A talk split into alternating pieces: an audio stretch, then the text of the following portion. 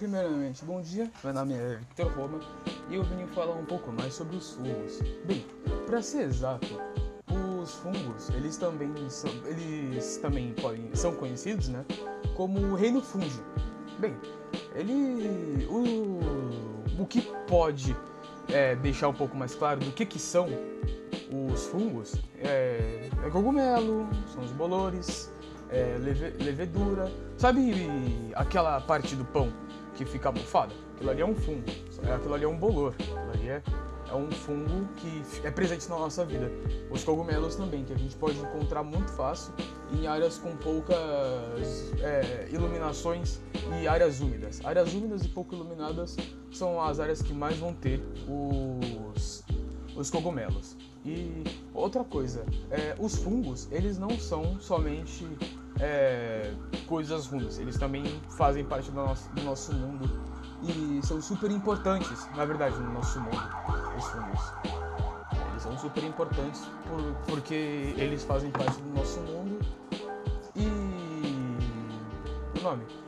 E a, a função dele, né? A função dos fungos é que são feitos para indicar alimentos que passaram da validade, porque ele, detalhe, os bolores, que no caso esses fungos que eu tô falando, eles só ficam em alimentos que já passaram da validade.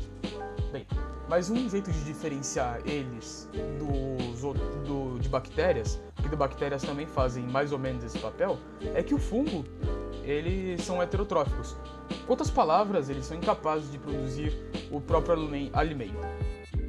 Além disso, eles são eucarióticos e alguns são unicelulares. Por exemplo, a levedura é um, é um bom exemplo de fungo, de fungo unicelular. É, é pluricelular ou multicelular, um exemplo é os cogumelos, né? E nos cogumelos, nos, nos fungos que, tem, que são multicelulares, eles têm filamentos que são denominados de hifas, que em conjunto esses filamentos formam um outro termo que se chama micélio. E as hifas elas podem ser separadas em três em dois aspectos: hifas septadas e hifas sino. Isso aí. E os fungos eles são divididos em quatro em quatro grupos.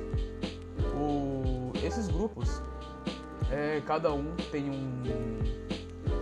Cada um exerce uma função no nosso mundo e, e a decomposição. É, a decomposição e a formação de líquens micorrizas também é, são os fungos que exercem.